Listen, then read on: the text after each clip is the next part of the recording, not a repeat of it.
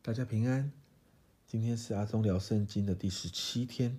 今天我们的进度在约伯记的三十三到三十四章，这也是昨天我们介绍新登场的以利户的分享的前半个部分。在今天三十三章的一开始，以利户他的安慰就充满了同理心，他用谦卑和尊重的态度，带着扎实的真理来对约伯说话。和前面三个朋友不一样。以利户同理约伯，所以让约伯非常安心，也让约伯非常有安全感。在以利户四章的发言里面，你会发现约伯完全没有插话回应，约伯也没有事后反击哦。那在三十三章中，以利户提到神对人说话的方式有几种。首先，第一个神对人说话的方式是透过意象，在十四节到十八节。神透过意象，在夜间梦中打开人毫无防备的耳朵，好让人受警戒、受教训，让人可以脱离骄傲自大的行为。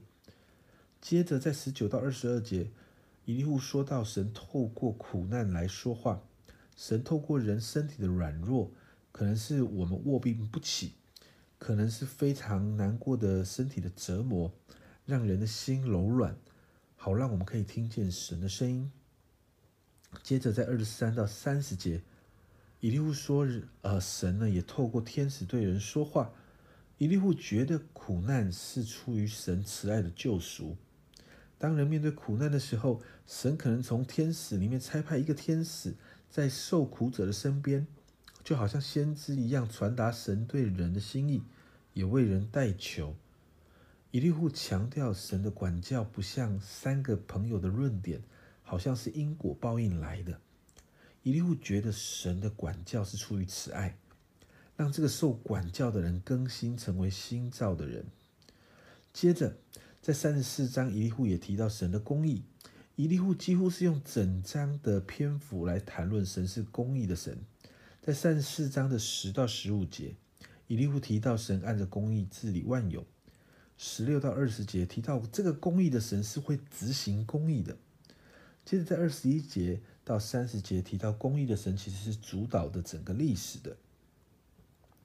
以利户在这里用温柔但坚定的口吻在提醒约伯，要趁早看清楚神公义的属性，放弃对神的攻击跟冒犯。但以利户话以利户的话还没有说完，在我们今天的进度里面，以利户他只说了一半，可是你会发现。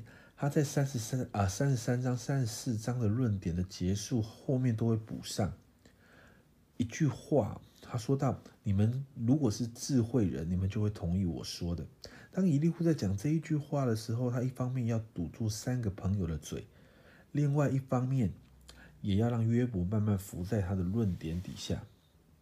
你会看见，好像在三十三、三十四章，伊利户的分享不无道理。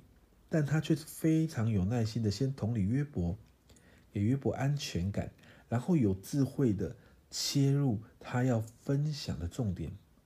以利户试着把约伯的焦点不是放在苦难里面，而是把约伯的焦点慢慢的带到神的面前，让约伯去看到这位对人说话的神，看到这位完全公义的神。